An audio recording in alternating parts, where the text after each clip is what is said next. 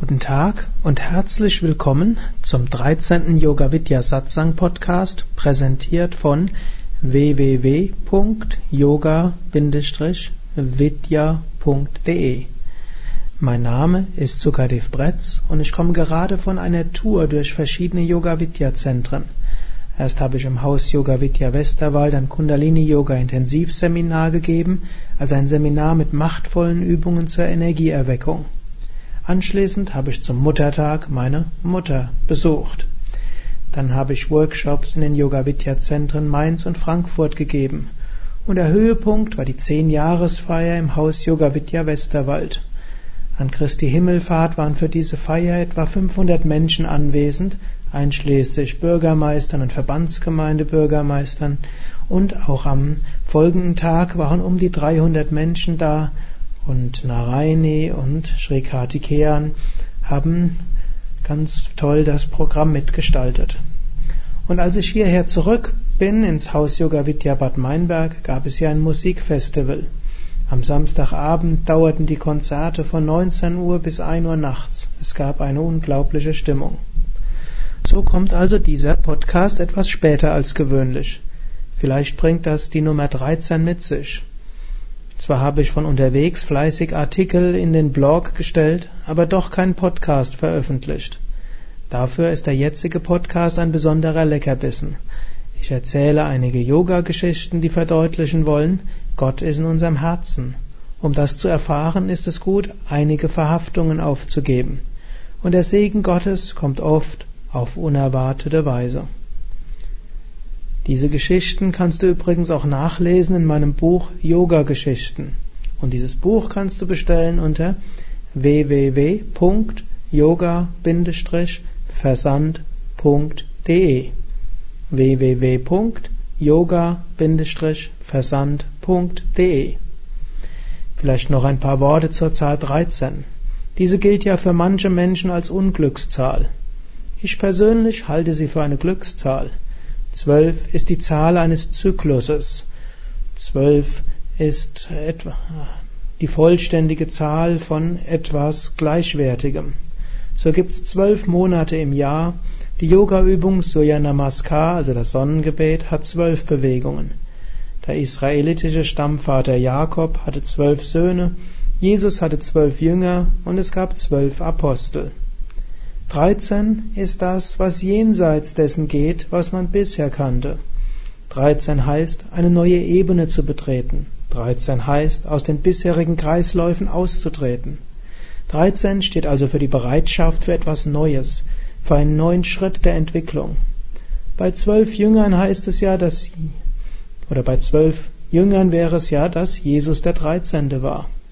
Also jenseits der zwölf.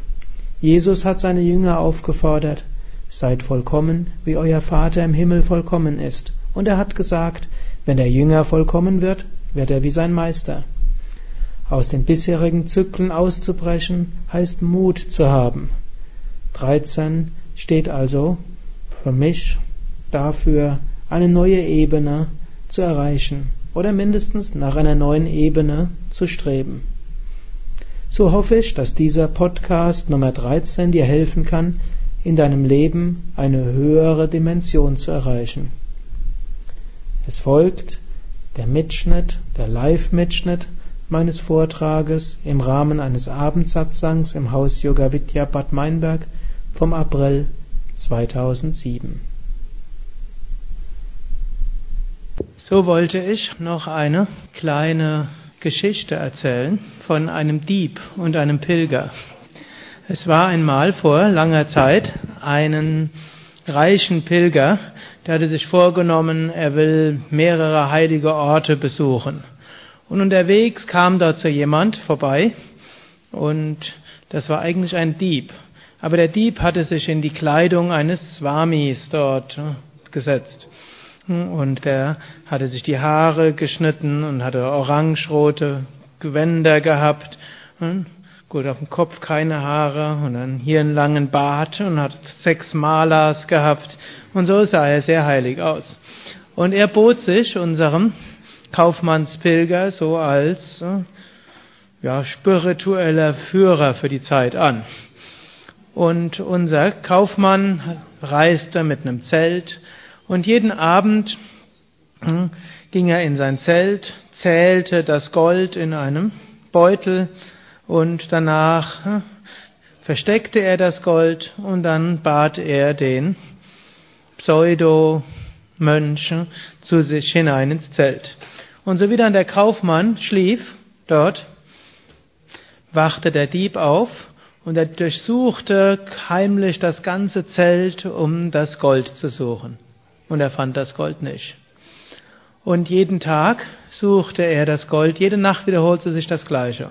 Also tagsüber gingen sie weiter, besuchten Tempel, unser ja, Diebheiliger oder Diebe, Mönch, der kannte auch einige von diesen Tempeln, konnte also einiges erklären.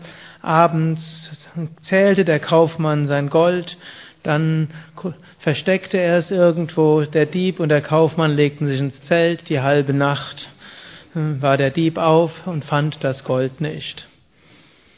Schließlich hm, übermüdete unser Dieb und dachte, es geht nicht mehr. Hm, wenn er es weiter so macht, dann fallen die Augen tagsüber zu.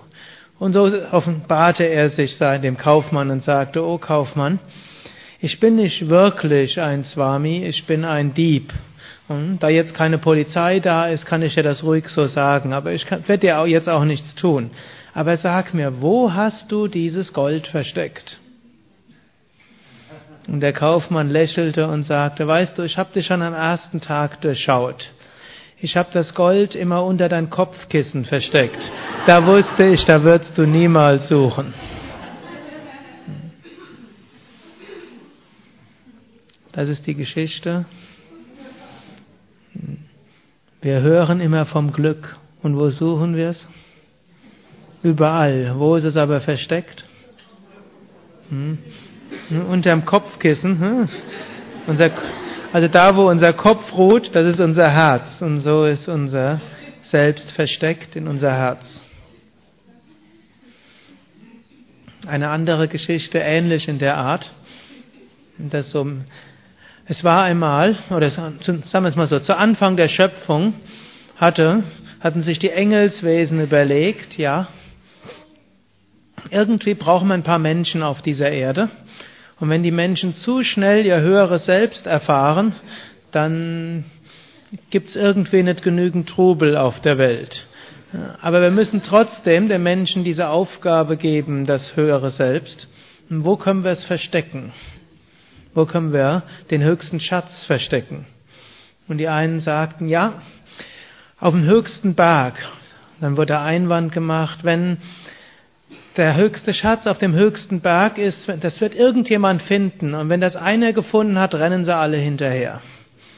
Kam der Nächste und dachte, tief im Ozean. Sagte der Nächste, nee, wenn, irgendwann werden die Menschen im Ozean suchen und wenn einer gefunden hat, rennen sie alle hinterher.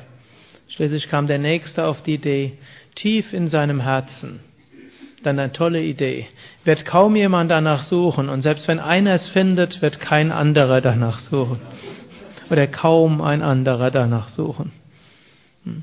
Und so ist unser höheres Selbst versteckt in unserem Herzen.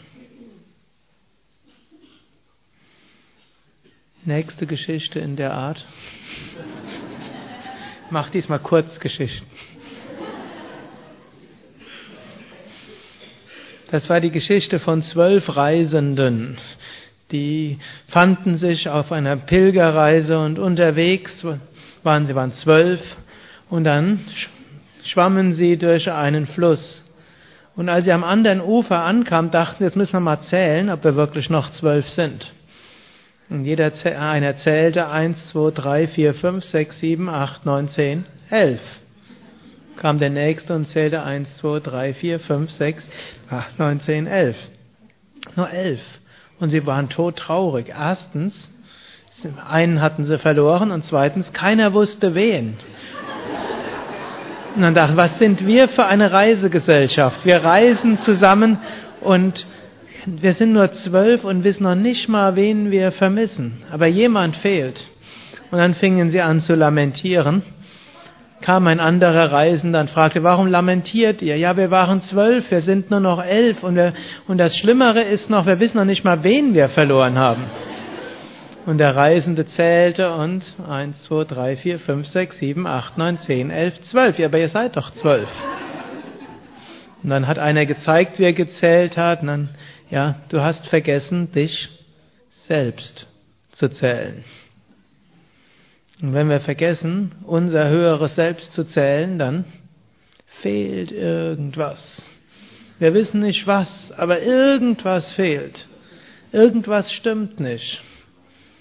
Erst dann, wenn wir unser wahres Selbst mitzählen, dann hat alles andere eine Bedeutung. Noch zwei kurze.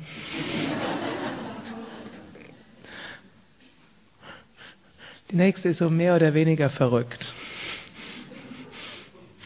Es war einmal so eine Gruppe von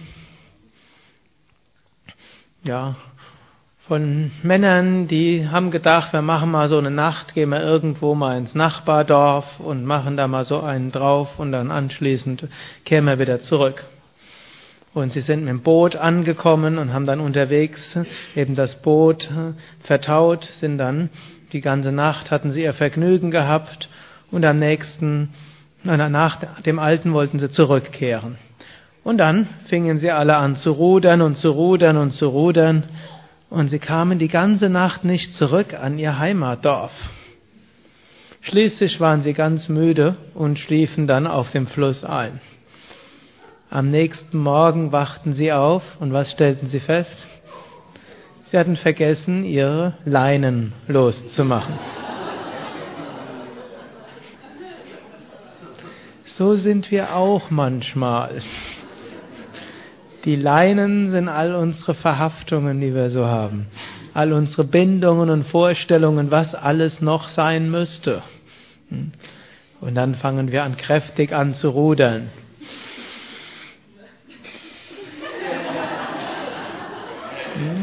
Und wir bewegen viel und wir erzeugen viel Prana. Aber wenn wir vergessen, unsere Leinen loszumachen, kommen wir nicht allzu weit. So ist es wichtig, kräftig zu rudern, aber auch daran arbeiten, dass wir Verhaftungen, Identifikationen etwas mindern. Ich hatte diese Woche über die Bhagavad Gita gesprochen und die Bhagavad Gita spricht oft über Jnana Yoga und am Ende von ein paar Jnana Yoga Phasen geht Krishna immer ins Bhakti Yoga über. Die vorigen Verse waren alle, die vorigen Geschichten gingen alle ins Jnana Yoga, zum Selbstkommen. Da ist unser Schatz. Wir müssen die Leinen lösen, dass wir auch vorankommen zum Selbst. Das ist jetzt die Geschichte von einem jungen Aspiranten und ich habe die Geschichte etwas modernisiert. Und zwar gab es dort einen jungen Aspiranten, der die Bhagavad Gita gelesen, sechstes Kapitel, dort sagt Krishna, jemand, der auf mich baut, dem wird nichts Schlechtes widerfahren. Und eines Tages in dem Dorf hm, kam ein Bote vorbei und der sagte, ja, demnächst wird es eine Überschwemmung geben, ihr müsst evakuieren. Und unser junger Aspirant sagte, äh, Krishna hat versprochen, wenn ich auf ihn baue, dann wird mir nichts Schlechtes passieren. Gut, das Wasser stieg langsam, kam noch ein Polizeiauto vorbei. Hier beginnt die Modernisierung. Und nochmal Megafon, Evakuierung, letzte Möglichkeit. Gleich wird das Dorf überschwemmt werden. Und er, unser Aspirant, zog sich zurück in die Wohnung, dachte, ich baue auf Krishna, ich brauche keine andere Hilfe. Wasser ging höher, Erdgeschoss vollständig überschwemmt, er ging in den ersten Stock, kam ein Motorboot vorbei mit noch lauterem Megafon. Ist noch irgendjemand da, der gerettet werden will? Und er dachte, Krishna wird mich retten. Hm? Wasser stieg höher, er stieg aufs Dach, kam noch ein Hubschrauber vorbei. Und nochmal, ist noch jemand da, der gerettet werden muss? Hm? Und er sagte sich, Krishna wird mich retten. Schließlich Wasser stieg immer höher, er ging auf ganz oben auf den Giebel kam noch ein Flugzeug vorbei, kreiste um das Dorf, rief nochmal und er äh, versteckte sich etwas, dass er nicht so leicht gesehen würde. Wasser stieg weiter, er ertrank. Als er dann in, den, in die Astralebenen kam, beschwerte er sich und sagte, Krishna, du hast gesagt, wer auf dich vertraut, dem wird nichts Schlimmes passieren. Ich habe auf dich vertraut. Antwortete Krishna, ich habe dir hintereinander einen Polizisten, einen Boten geschickt, ein Motorboot, einen Hubschrauber und ein Flugzeug. Was erwartest du mehr? So können wir ganz auf Gott vertrauen. Gott wird uns schützen, nur wir müssen schauen, in welcher Form er kommt. Er kommt oft nicht so, hm, wie wir es gerne hätten. Dies war also der 13. Yoga Vidya Satsang Podcast zum Thema Yoga Geschichten Teil 1. Wenn ich Teil 1 sage, heißt das natürlich, es wird eine Fortsetzung davon geben. Vermutlich wird aber der nächste Podcast erstmal ein anderes Thema haben. Eventuell zum Thema Gedankenkraft. Das hatte ich, glaube ich, ja schon letztes Mal angekündigt. Kommt aber sicher noch. Da der Vortrag kurz war, hier noch eine praktische Übung. Sie nennt sich Intensivleben, Aufmerksamkeit hochdrehen, Gott erleben. Unsere wahre Natur ist Bewusstsein. Gottes Natur ist Bewusstsein. Wenn wir unsere Bewusstheit erhöhen, bekommen wir eine Ahnung unserer wahren Natur, eine Ahnung Gottes. Das kann man in der Meditation tun, das kann man in Yoga-Übungen tun, das kann man im Alltag tun. Daher jetzt mein Tipp, egal was du tust, Autofahren, Fahrradfahren, vorm Computer sitzen oder Geschirr spülen, sei jetzt 30 Sekunden lang sehr bewusst. Erfahre 30 Sekunden lang mit jeder Phase deines Wesens diesen Moment. Erfahre dein Bewusstsein. Spüre, ob du in diesem Moment das Gefühl einer göttlichen Gegenwart erfahren kannst. Jetzt.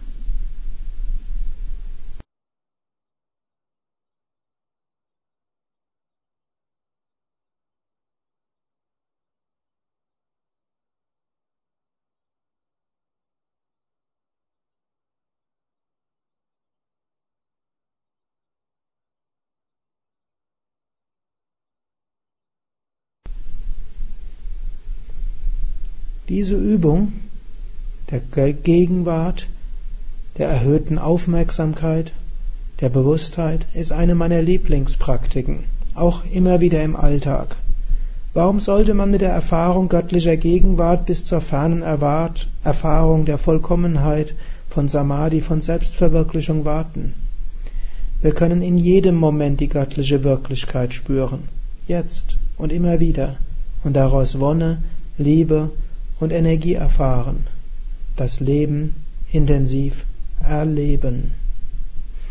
Mehr Anregungen für den Weg von Yoga und Meditation erhältst du unter www.yoga-vidya.de www.yoga-vidya.de da findest du auch das Seminarprogramm der Yoga Vidya Seminarhäuser im Westerwald und im Teutoburger Wald. Erfährst, wo du Yogalehrerausbildungen machen kannst. Kannst das Kursprogramm der 40 Yoga Vidya Zentren abrufen und die Adressen von über 1000 Yogalehrern erfahren. Und du findest dort auch den Blog, wo ich fast täglich Einträge mache über das spirituelle Leben, Tipps zum Yoga gebe und was es so Neues bei Yoga Vidya gibt. Unter www.yoga-versand.de kannst du mein Buch Yoga Geschichten bestellen. Dort findest du auch viele weitere Bücher und CDs zum weiten Thema von Yoga und Meditation. www.yoga-versand.de Über Kommentare freue ich mich insbesondere auch auf iTunes, auf podster.de und meinem Blog unter www.yogavidya.de. Bis zum nächsten Mal, alles Gute. Herzlichst, Sukadev.